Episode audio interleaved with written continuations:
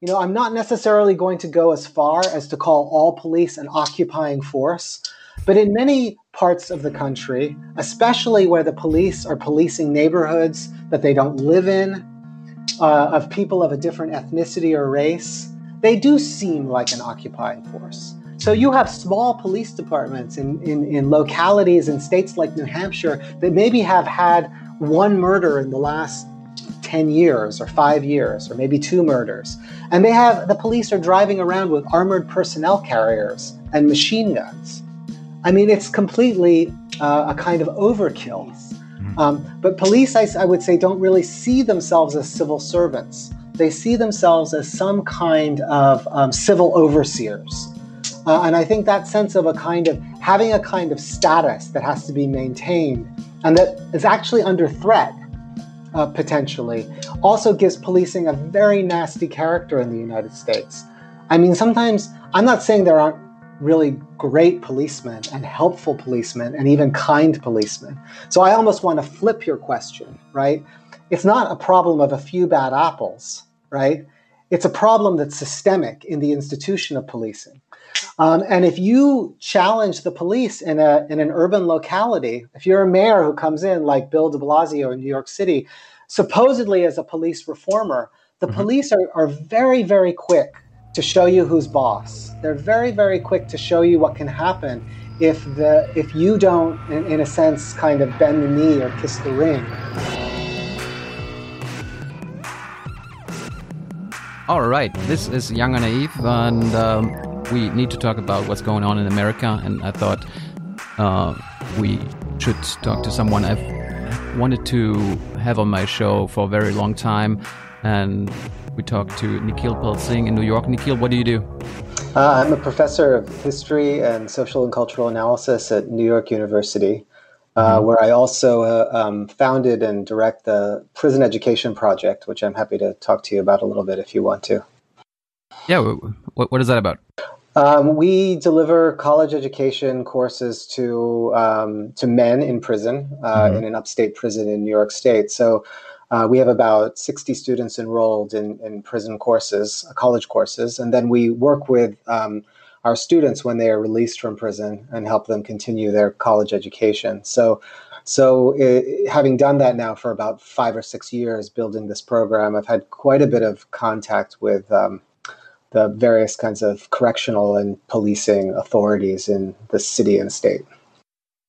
What is uh, what is being in prison like uh, during the Corona crisis? It's it's it's quite serious and quite difficult, and it's not always easy for us to get uh, kind of information really because uh, we've been out of the prison since the crisis really hit. They've locked down the prison, so we can't go in, we can't run classes. Um, they've wow. created they've created isolation wings in prison. Uh, it's hard to get fully accurate information on how many people have been infected in prison. It took a long time, and I know this this from my own experience. It took a long time for us to get the PPE for um, the people in prison so that they were even protected while they were inside. Mm-hmm. Um, some prisons, like Rikers Island in New York City, had pretty serious outbreaks of coronavirus um, in in March, um, and uh, the state, to its some somewhat to its credit, has also released um, about three or four thousand people from prison. I think in the last couple of months who are mm-hmm. either um, vulnerable or um, who were in prison for minor offenses or on technical violations of their parole or something like that. Mm. So, so there was some responsiveness to the to the crisis, but not not nearly adequate to what was needed. I think it will actually take us a while to have a full picture of what's gone on in American prisons and hmm. jails.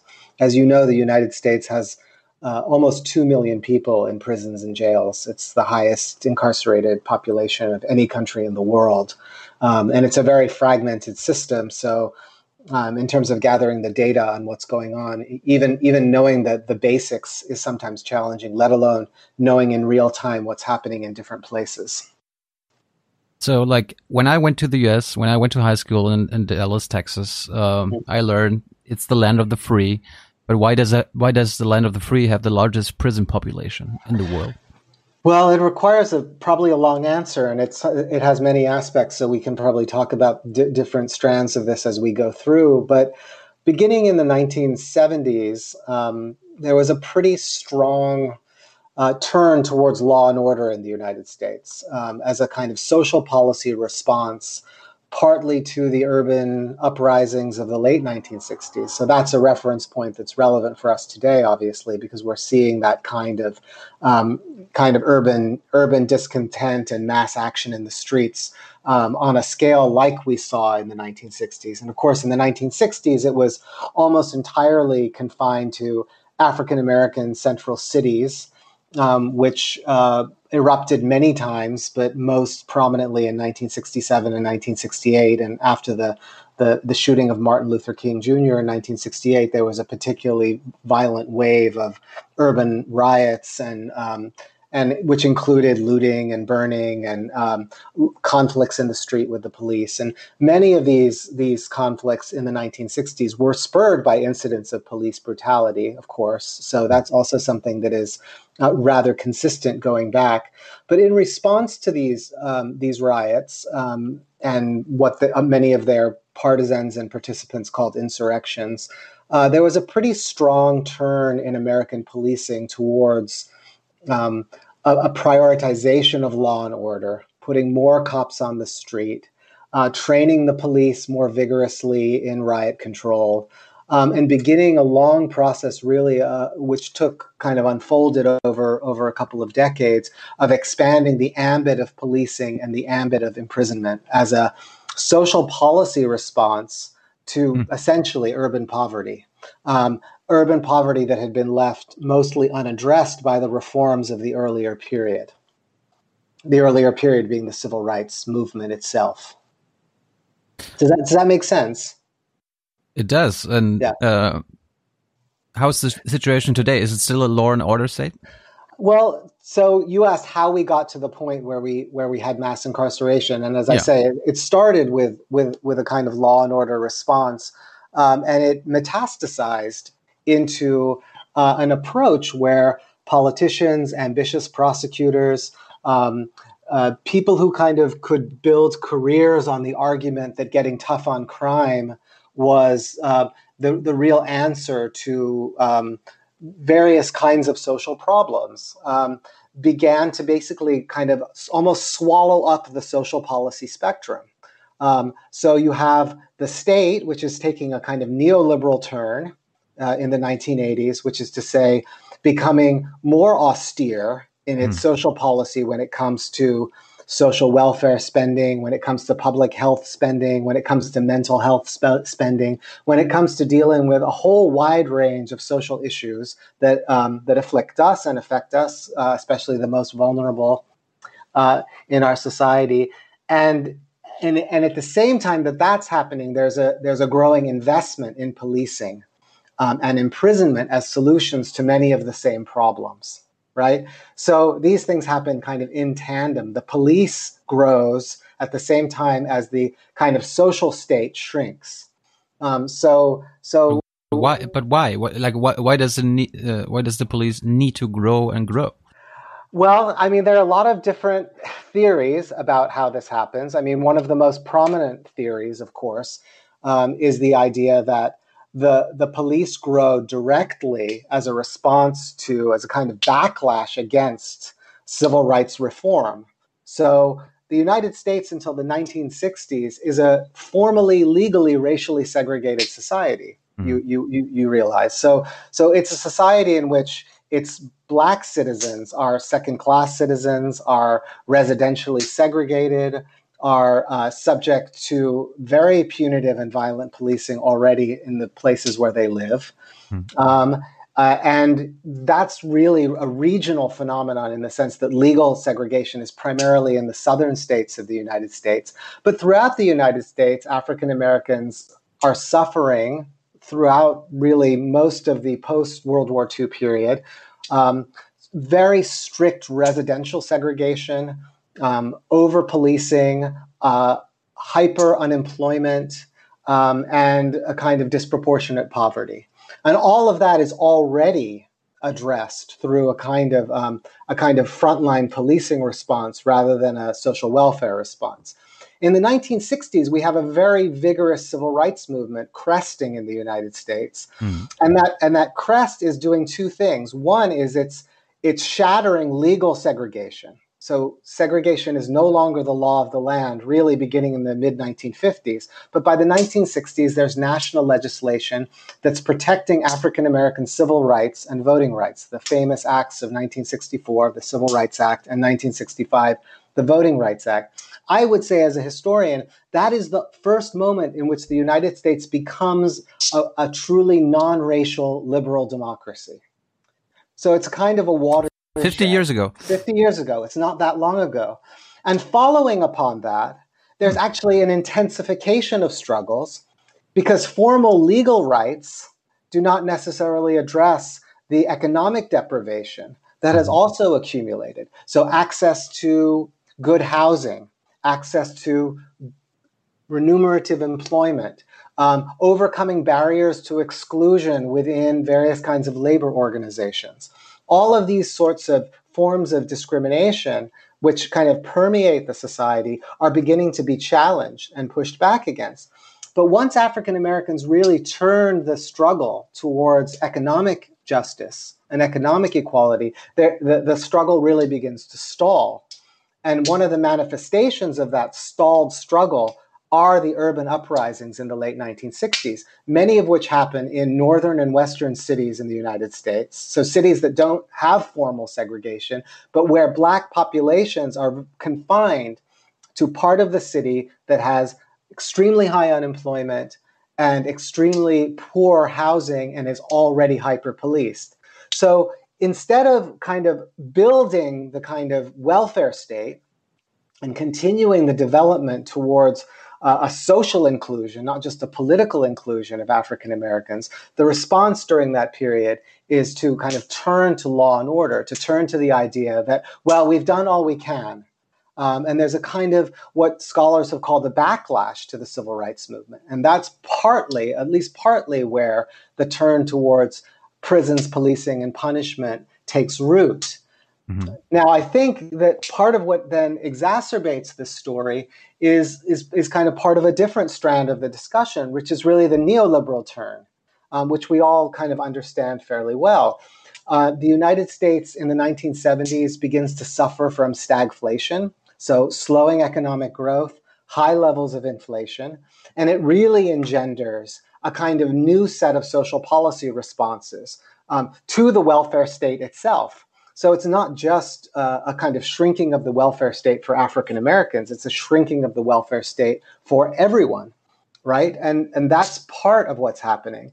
Uh, there's also, of course, a, colla- a beginning of a process of shedding industrial uh, uh manufacturing jobs so African Americans, which are moving into industrial manufacturing jobs that are fairly good, well paying, only in the 1960s and 1970s, as the barriers to discrimination fall, are also then seeing those jobs beginning to disappear, just as, as, as they got a toehold in some of those industries, right? So, so the economic crisis um, of deindustrialization um, and the policy response, neoliberalization, dovetails with this kind of law and order uh, disposition to actually really entrench a very uh, a terrible set of circumstances, particularly for uh, the Black poor living in urban America.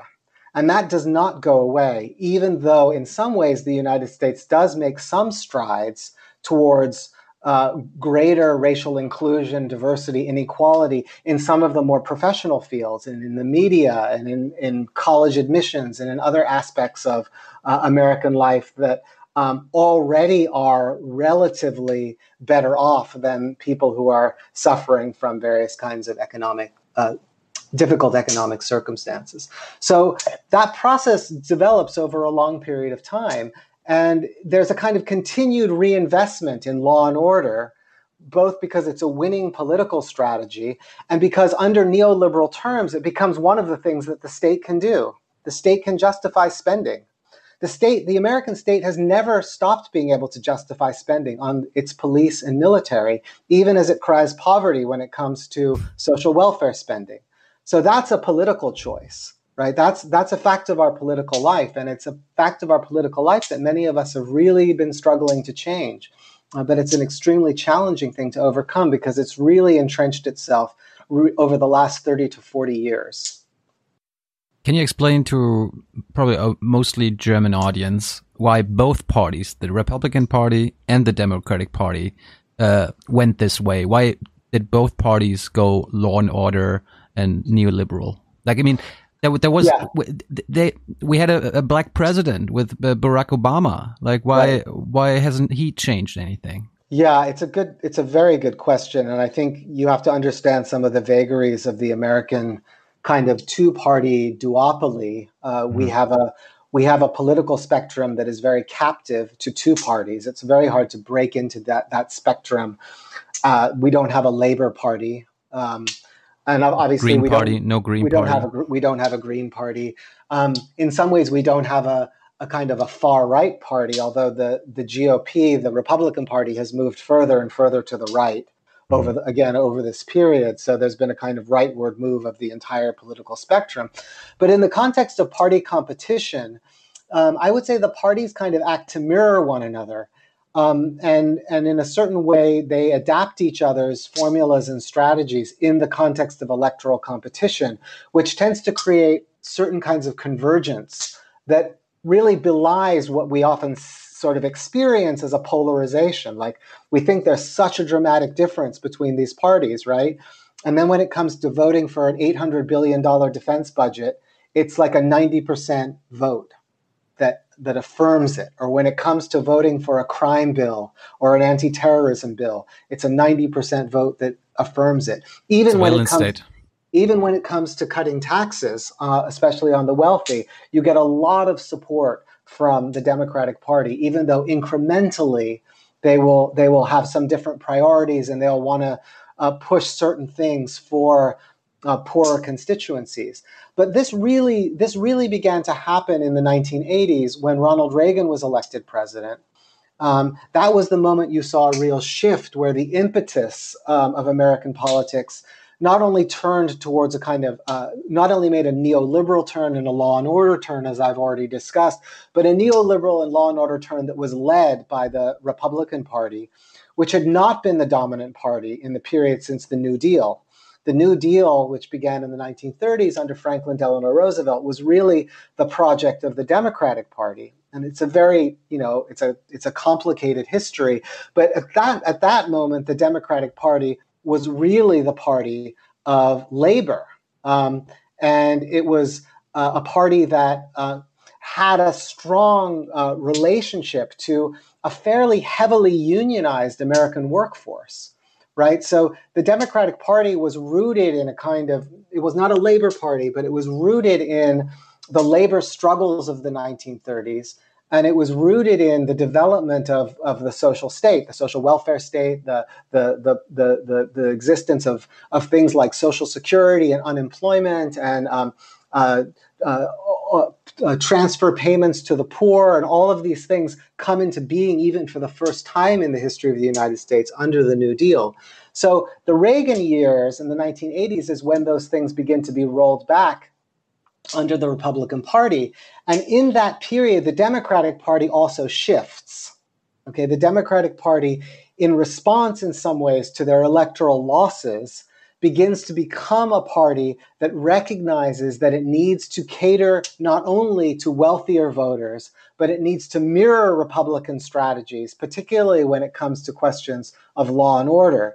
So Clinton, who's um, you know who's elected in 1992, um, after 12 years of Republican rule and really mm. strong Republican rule under Reagan and, and the first Bush, George H.W. Bush, um, you know, he, he not only is the president who cuts social welfare, ending welfare as we know it, as he puts it, but he's also the president who signs the largest crime bill uh, spending enormous amounts of money on the expansion of police and prisons. So, in a sense, it's really a continuation of the Reagan agenda, but under the other party. And, and that kind of that kind of handoff between the two political parties is something that we have seen continuously, really since the 1980s, which was really when I started paying close attention to politics. Mm-hmm. So you asked about Obama, and yeah. I think I think many of us thought Obama was going to be different. After all, we had had eight years of George W. Bush, uh, elected in a very fragile, by a very fragile majority in a contested election. You will remember, mm-hmm. who launched a very unpopular war and who left the country in a dire financial crisis, not just the country, but the world in 2007 and 2008. And here you have Obama campaigning on hope and change, uh, on a kind of anti war platform to some degree, because part of how he made his name in the Democratic Party was voting against the Iraq War he uh, not voting against, but uh, expressing opposition to the Iraq War before he came into office. Unlike Biden um, now. Unlike Biden now, and um, and also someone who spoke in kind of soft populist tones about the need to hold Wall Street accountable, the need to have some degree of wealth redistribution, the need to have a fair tax code, all of these things that um, seem to be very much on the agenda. Now we can talk about all the ways in which Obama was stymied by the by the right wing in the United States, and that certainly is part of what happened. But as soon as Obama helped, came into office, he put in many of the same people in the Treasury, in the State Department, in the Defense Department, um, who had been part of the Clinton team. So, one of the things Obama clearly signaled was that there actually was not going to be a significant break. And although you could argue that he lowered the volume on the global war on terror and began a kind of process of trying to extricate the United States from these destructive and costly wars, you did not see the American defense budget shrink under Obama. You did not see the war on terror um, fade into the sunset. In fact, you saw the expansion of new techniques of surveillance, uh, of drone warfare, um, there's a there's an there was an, an, an end to torture, at least as far as we know and as far as we can tell. Mm-hmm. Um, but many of the egregious practices continued. American troops remained in Iraq, remained remained in Afghanistan, and remained in the 800 military bases that the United States continues to maintain around the world. There was no shrink, real shrinking of the empire. And in terms of the domestic law and order uh, project, you, what you really saw happen on Obama's watch was quite interesting. You saw the eruption of these kinds of protests for the for the first time in a long time, oh, especially. Oh, the, the Occupy movement. Uh, I mean, that there was the Occupy movement. There was already Black Lives Matter. There was the the whole inequality struggle. There was racial injustice, all under Obama. Like, did all he? Did he? Obama. Yeah. How how did he handle it? Well, I think he handled it in the way in which he ended up handling a lot of things. Obama really thought that he could govern as a consensus figure in a polarizing time. Mm-hmm. And he thought that he could offer some kind of institutional continuities in a period where we, re- where we required institutional transformation. So Obama's approach to every problem was incremental. Um, and you saw it in the way in which he approached um, uh, sentencing reform for federal offenses. So Eric Holder, who is also African American, a black attorney general who oversees the kind of domestic law enforcement apparatus, um, he put in place some some uh, more liberal, we could say, some some rollback of the law and order approach to federal sentencing for drug offenses. And the aim there was to begin to really, again, sort of roll back a little bit the war on drugs, which had led to such uh, a big part of the growth of the American prison population.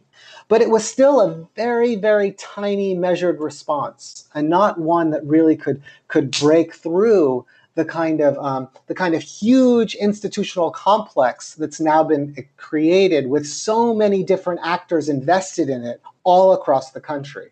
So it was very little. It was an inadequate response to the scale of the problem.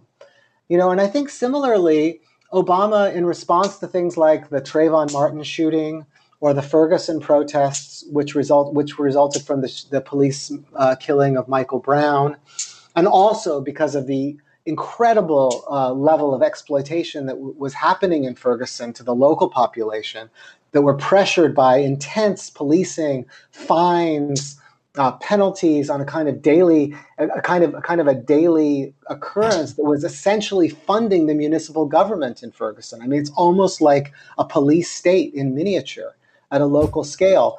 And although the Obama administration tried in various cities to implement what are called consent decrees, where the Justice Department goes in and oversees a kind of reform of the local um, or state police.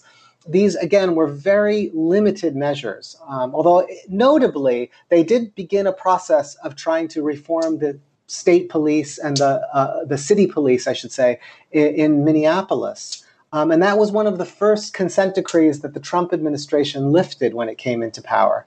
So clearly, the Minneapolis police needed to be under consent decree and needed to be under a process of reform and supervision from the outside.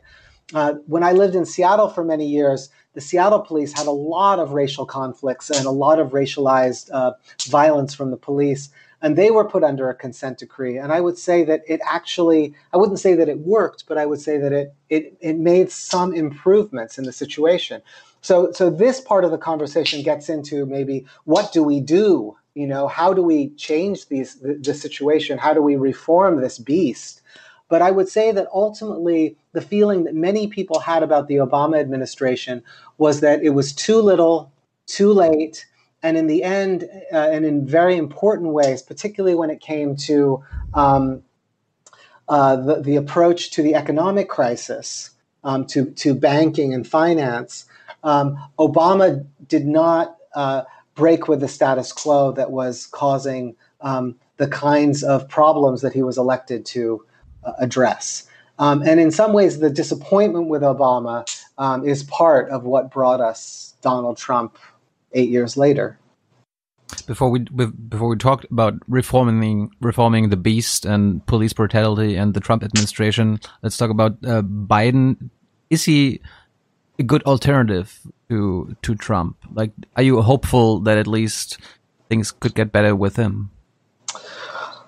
I mean, I mean, I mean, I mean, he he has his uh, past of a political past of. Uh, I mean, he's he's not a figure of anti-race, uh, anti-racist policies, right? No, no, um, no. Biden was very much at the front and center of the of the of, of the crime bill uh, in in the 1990s. So he was he's very a very important figure in the U.S. Senate over many years, and before that in Congress. Um, and he he's always been uh, someone who um, who has had a kind of um, I'd say he's kind of a right wing Democrat. So he, he's very much part of the rightward turn of the Democratic Party. It's it's shift towards issues of law and order. It's shift towards the the GOP position in the in the in the electoral competition. Um, so, you know, so, again, so he's not a transformative candidate. He's not a transformative candidate, not even remotely. He's very deeply a status quo candidate. Mm. Um, and in many ways, I think Obama selected him to be his vice president to protect his right flank, to show, to signal again that, you know, this was not going to be a pres- presidency that really upset the apple cart, um, to make sure that a black president was less threatening, particularly to, um, to, to white conservative leaning Democrats. Um, so Biden was already that kind of figure, I think, in the Obama administration. Now the thing is, is people can change, and pe- and politicians read the political environment, and the political environment has definitely changed since 2016 in many ways. And the challenge of the Sanders campaign, in particular, which was the candidate I supported, um, you know, put things on the American political agenda that have not been there. Um, Medicare for all, you know, which was certainly did come up in the in the fights around healthcare during the Obama administration, but became a very has become a very popular position. Um, ending ending college and ending ending student debt. Um, or expanding opportunities for free um, tertiary education in the United States, um, increasing support for the poor and unemployed, um, all of these kinds of approaches to kind of rebuilding a social welfare uh, state in the United States, I would say, uh, kind of a New Deal inflected um, vision, um, have come back very strongly. Now, will Biden see these as um, opportunities for him politically to, to kind of um, to kind of uh, define himself um, and to to move forward another agenda. I mean, some people have made the argument. Some some people who are, I think, at the center of the Democratic Party have suggested that Biden could well be the most, pro- much more of a progressive president than we thought he was going to be, or that we think he is going to be.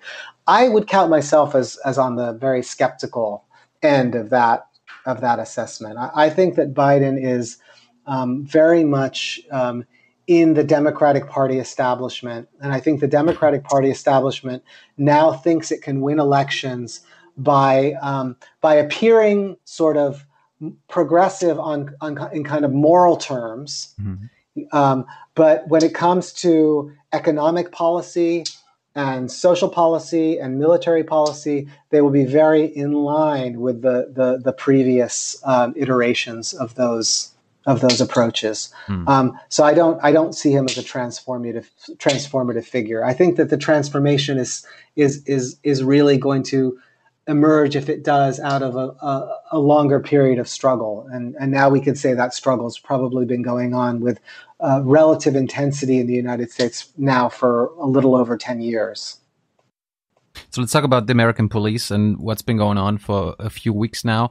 Imagine that most of our audience has never been in touch with any American policeman, uh, hasn't hasn't had any trouble either because they have never been to the, to, to the US or they've never done anything wrong or were, you know, uh, per, uh, you know, they've never met a policeman. What is uh, the police in America like? Is it are there just like some bad cops? Is it like just a brutal police, or is it like a police of a brutal system, a brutal state?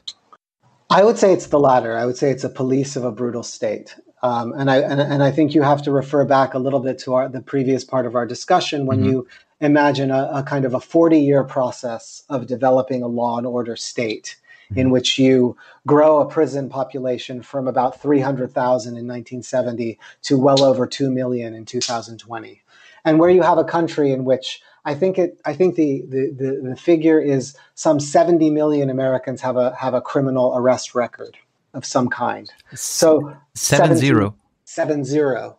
Wow. Um, there's there's a massive level of police involvement in our population. Um, and part of that comes from the the intensiveness of American policing, uh, and also it is uh, uh, comes from the way in which I think the police have grown over time. And this may be something they never really saw themselves as. So there's a lot. There's probably there's a prehistory to American policing that I'm not saying was good. I'm not saying we suddenly, we once had a golden age of policing, but I think over the last 30, 40, 40 years, we've really seen the American police self-conception evolve from one in which they they may have been understood to be public servants to ones where they're now understood really to be um, surveyors of the public. Um, the public itself, I think, is suspect in the eyes of the police. Um, I think that the police view civilians as, as, as, as the military views civilians, as a kind of separate category. They don't see themselves in the service of civilians, they see themselves as required to oversee civilians. Uh, so, so I mean, maybe that's you could say that's already implicit in the definition of police. Mm-hmm. Um, but police, I, I, would say, don't really see themselves as civil servants. They see themselves as some kind of um, civil overseers. Uh, and I think that sense of a kind of having a kind of status that has to be maintained and that is actually under threat uh, potentially also gives policing a very nasty character in the United States. I mean, sometimes I'm not saying there aren't really great policemen and helpful policemen and even kind policemen. So I almost want to flip your question, right? It's not a problem of a few bad apples, right? It's a problem that's systemic in the institution of policing. And then, of course, there are good police. Of course, there are police who are well meaning. Of course, there are police who became police to try to help and support people. Despite the not, system despite the system. And I'm also not saying that the police don't do a job sometimes that is needed. So we, we can we can certainly get into an argument about whether the police should be abolished, as people now like to say. Um, but but I but I'm not making that argument right now. I think I, in answering your question, I'm saying that there is a systemic problem in American policing. Um, and it manifests itself in this, this level of brutality and violence that has, that has set off these protests um, and that takes often these, these racial forms. But it is actually much more general. Uh, the, the, American police are much quicker to use force. Um, they're, they're much more weaponized. And I'm not just talking about guns. Um, beginning, and again, this goes back to the Obama administration, the, the police started getting uh, surplus military equipment. So you have small police departments in, in, in localities in states like New Hampshire that maybe have had one murder in the last 10 years or five years or maybe two murders. And they have the police are driving around with armored personnel carriers and machine guns. I mean, it's completely uh, a kind of overkill. You look at the New York City police, I think there are 30,000 policemen that police New York City. I mean, it's a veritable army you know and of course a lot of the the the the, the metastasization of policing and again this is not something we really touched on yet. I mean i talked about the 1960s riots and i talked about the 1990s crime bill but the the the, the launching of the war the global war on terror after 9-11 2001 you know, which was an event that happened in New York City, really gave a massive impetus to the expansion of the police and to the militarization of the police in the United States. Um, so, so the police increasingly, I would say, have come to see themselves in many ways as set apart from the public. You know, I'm not necessarily going to go as far as to call all police an occupying force, but in many parts of the country, especially where the police are policing neighborhoods that they don't live in, uh, of people of a different ethnicity or race, they do seem like an occupying force. They, they do seem like a force that doesn't have an embeddedness and a rootedness in communities that they are supposed to be serving and protecting. You know, and I think this aspect of policing is a huge, huge problem institutionally, and I think it's then um, it's then uh, sort of fed also by the function of police unions, mm-hmm. um, because police unions are very, very protective of policing prerogatives. Um, and if you challenge the police in a in an urban locality, if you're a mayor who comes in like Bill De Blasio in New York City, supposedly as a police reformer, the mm-hmm. police are, are very very quick to show you who's boss. They're very very quick to show you what can happen if the if you don't, in, in a sense, kind of bend the knee or kiss the ring. Um, there'll be there'll be blue flus, there'll be sick outs, there'll be um, There'll be policemen uh, turning their back on you in public events. Um, there'll be um, there'll be the lack of uh, transparency and sharing of information. Um, I mean, what is a mayor who can't control their own police? Well, that's what we have in the in, in, the city of New York. And what subsequently happened is that the mayor has become disciplined by the police. So we had a mayor who came in as a police reformer who's now trying to prove his bona fides as somebody who is like on the side of law and order and it's really pathetic to watch. Um, and and that's that's part of the power of the police as an institution in these cities. They can really, really uh, shape the politics of the city. This, this, kind of sounds like a kind of a mafia movie, like a, a like a mafia with the police chief being the don, and you know? I mean, it, it, it has a bit of the quality of a. You know, they talk about the thin blue line and the uh, and the mm-hmm. policeman's code. Um, where where it's it's very hard to kind of to kind of penetrate um, and to to sort of get inside of it and to enforce accountability. I mean, there's civilian oversight, but there's not real civilian accountability. Mm-hmm. Uh, police have resisted that tooth and nail, and in the law in the United States, police have wide uh, latitude under immunity statutes. So, for example, if a policeman breaks your arm in a, in a in a in an encounter out in the streets, it's very hard even in a very litigious society like the United States, where every little thing, I mean, you stub your toe at a local pool and you can sue them, right? But if policeman breaks your arm in the street and the policeman is covered by enormous amounts of legal protections of their uh, immunity from um, from civil civil penalties or civil liabilities. I mean, personally, I think that would be a huge stride if we could remove the, the civil liability from the police and allow people who suffer uh, police, this isn't even about criminalizing police conduct. This is actually saying that individual policemen are responsible for their conduct. And if they exceed their authority in their use of force and injure people, while, uh, while, while performing their duties as a policeman, they can be held civilly liable, which means they can be sued, their, their, their earnings can be garnished, they can be forced to pay restitution. I think this would have a huge impact on the minds of individual cops and how they operated in the city. And this isn't even a radical reform. I mean, this is this is like on the order of having more civilian oversight over the police and the ability to actually um, have a kind of transparency in uh, information gathering when police commit um, commit acts of violence and and and and, and such things. Um, obviously, this requires cultural, institutional change and an enormous amount of political pressure to accomplish it. Um, and that is partly what you're seeing now in the streets. That is why so many people are protesting in the United States. Obviously, it's about George Floyd.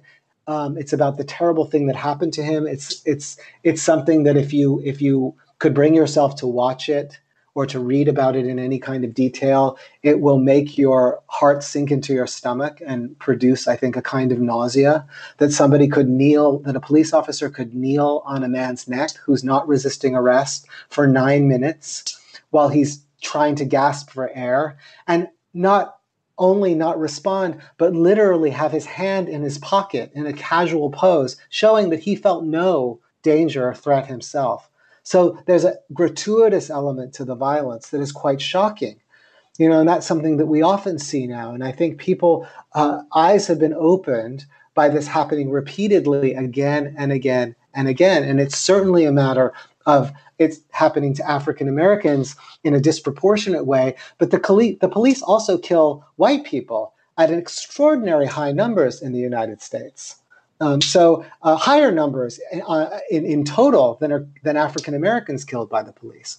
I mean, African Americans are only about 12 to 13 percent of the American population, so that's where the disproportionality comes. But white people are also tremendously victimized by the police. They suffer incredibly high levels and rising levels of incarceration, particularly in rural America. So this is a general problem, you know, and it's a general problem where the attention has been focused in part because of the racial disparity. But I think it's very, very important to understand that it is not just a racial problem, and it's not a problem that can be seen solely through a racial lens. It is a general problem of policing in American society that we need to address. I just started wondering who or what they are actually protecting. Like, what, is the police for, actually? And uh, I mean, you, you talked about the institutional problem, the systematic problems? How do you address it? Like, how can you seriously reform the beast?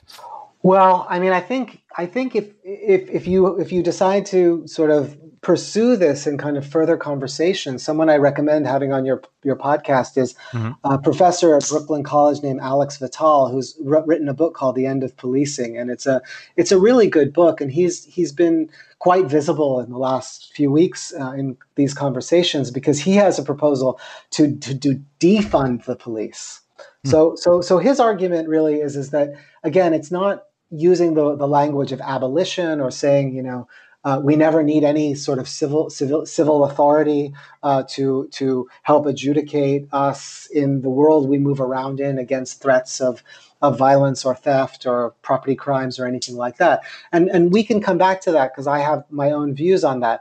But defunding the police, shrinking the police, just like we need to shrink the prison population, uh, changing our orientation where we um, think about municipal budgeting and state budgeting according to the needs we have as people. Why, for example, are police the first responders to mental health crises and calls related to um, people who seem to have um, mental illness? That should not be uh, the frontline activity of the police. Even the police might agree with that right? We need to be addressing problems. The deinstitutionalization of people who are mentally ill you know, uh, the homelessness problems that we have, um, the domestic violence problems that we have, uh, even the drug problems that we have, right, in the United States. These are all uh, in the various domains of um, public health, poverty remediation,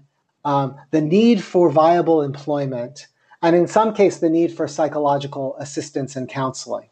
Now, it doesn't mean that you never need any uh, support from the police in some of these instances, but the police need to be relegated, and some of the money that goes to police for all of for, for, for, basically taking taking up the slack of the shrink the shrunken sort of social state that we have in this country needs to be uh, redirected right so we mm-hmm. defund the police we shrink the police by the way we also need to shrink the american military and the american military budget and we think about how to use the funds that we have to create state capacities that we actually need.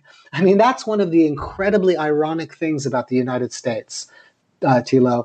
It's that we actually have a state that is incapable. We suffer from state incapacity even as we are over policed, if that makes any sense.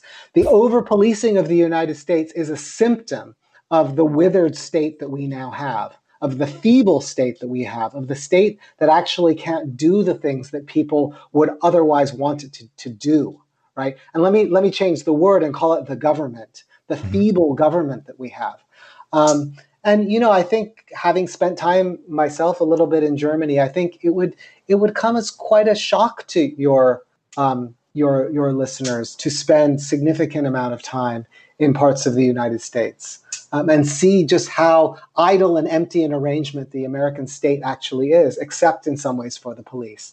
Some people in some parts of the country never really see anyone from the state or from the government except the police. You know, um, and that really tells you something about the kind of trouble we're in.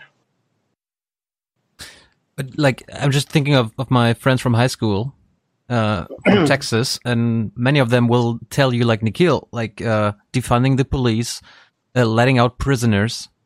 Like this sounds like anarchy. You know, you will yeah. you will you will make our country more unsafe. This right. this will they will never vote for that.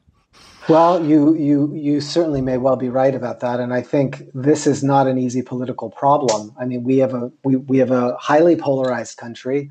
Mm-hmm. Um, the president and his supporters have viewed this through a very different lens than the one I have presented. I am aware of that. They have mm-hmm. called the protesters thugs.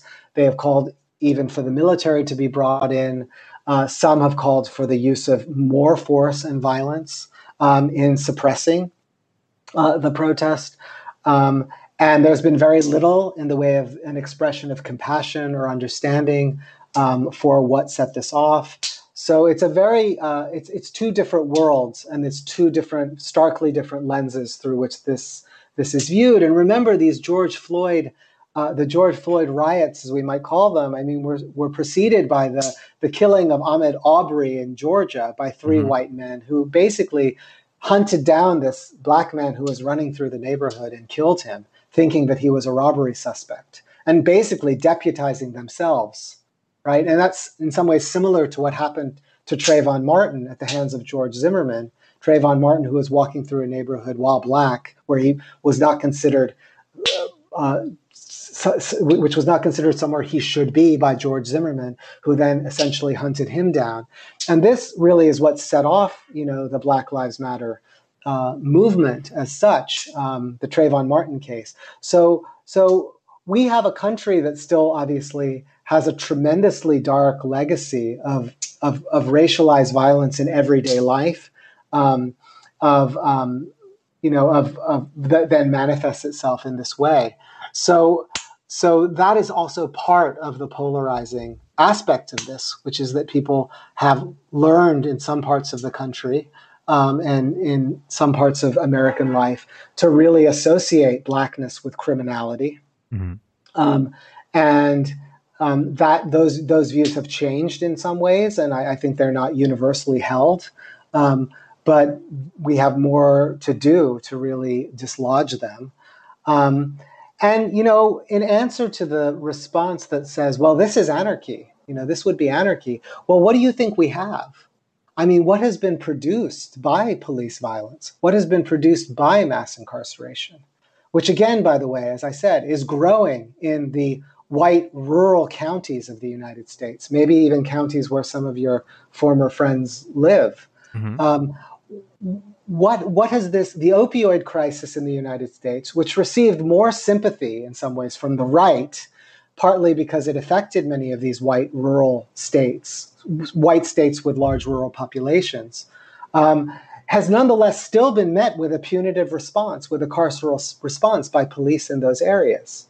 So again, I come back to something I said much earlier. This policing problem is a general problem that affects white people too, um, and even white conservatives I think would would probably acknowledge if you started to really talk about it and have a different kind of conversation um, that we are an over police society.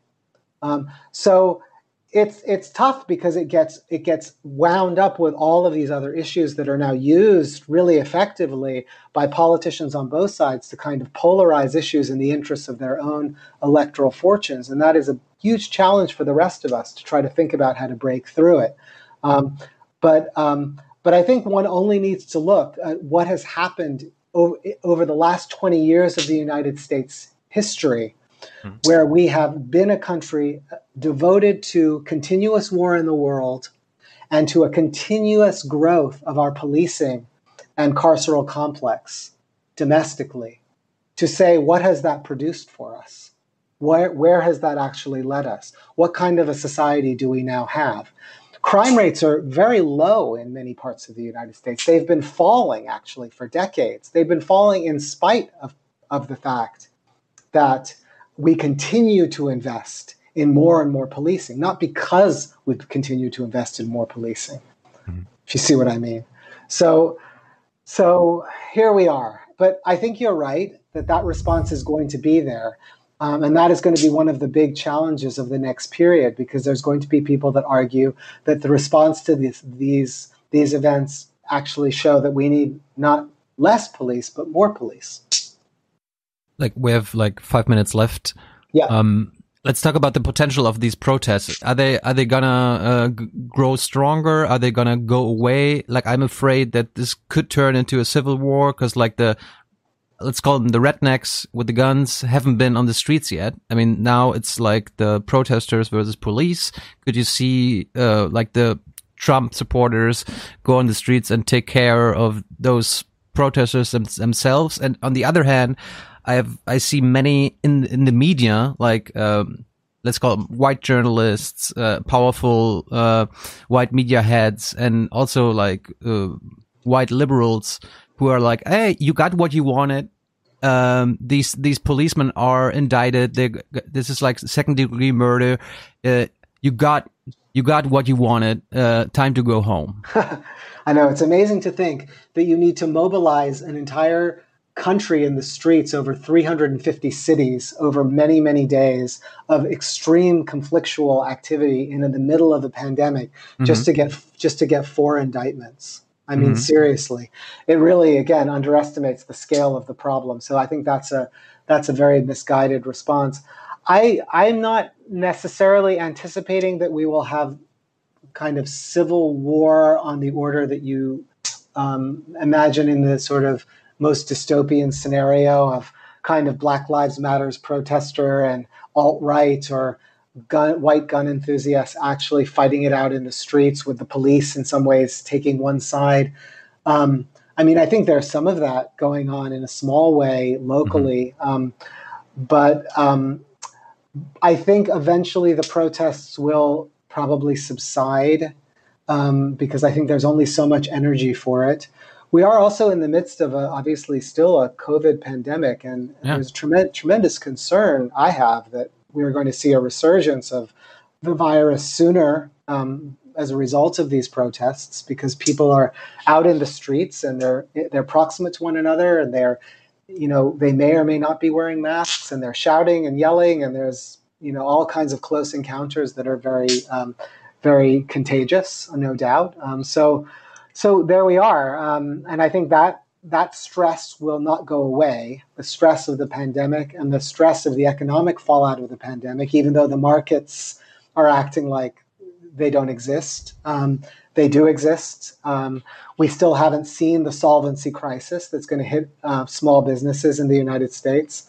Um, and I think we still don't really know how high the unemployment rate is going to sit and for how long. Um, all of these things are going to lead into the election in November, uh, an election that's going to be frightening, fearfully contested, um, full of fake news, and uh, perhaps even uh, with attempts to invalidate it um, if it doesn't go the way the Trump administration wants it to go. Um, so, if those kinds of things continue, and if the things that I'm suggesting might happen, I think the chances of a of a rise of really intense civil unrest in the country could could certainly happen. Um, so again, I think we're in a very protracted kind of crisis in this country, and um, it's it's hard to see how it's going to break and how it's going to be resolved. Um, I mean, I you asked me about Biden earlier, and I think I didn't even answer your question because it's a really hard question for me to answer. I, I personally think it's important that Trump be removed from office in an election. Um, I think the struggle is more favorably um, advanced under a different administration. Um, although I think others will argue that we're likely to basically just say, "Oh, look, we elected Biden. We can go home like we elected Obama." I don't hmm. think that will. I don't think that will happen this time. Um, but I think some more stability um, in some of the very basic aspects of American government will be helpful. Um, and I think we will see some reforms that we will have an opportunity to push further than they might otherwise go. So, um, in that sense, I, I, I would say let's let's hope Biden wins, but it's very very hard to muster an enormous amount of enthusiasm for his candidacy as yet. Mm-hmm. Well, Nikhil, thank you so much for for your time. That was very interesting. Maybe we can do this again sometime after the election, maybe.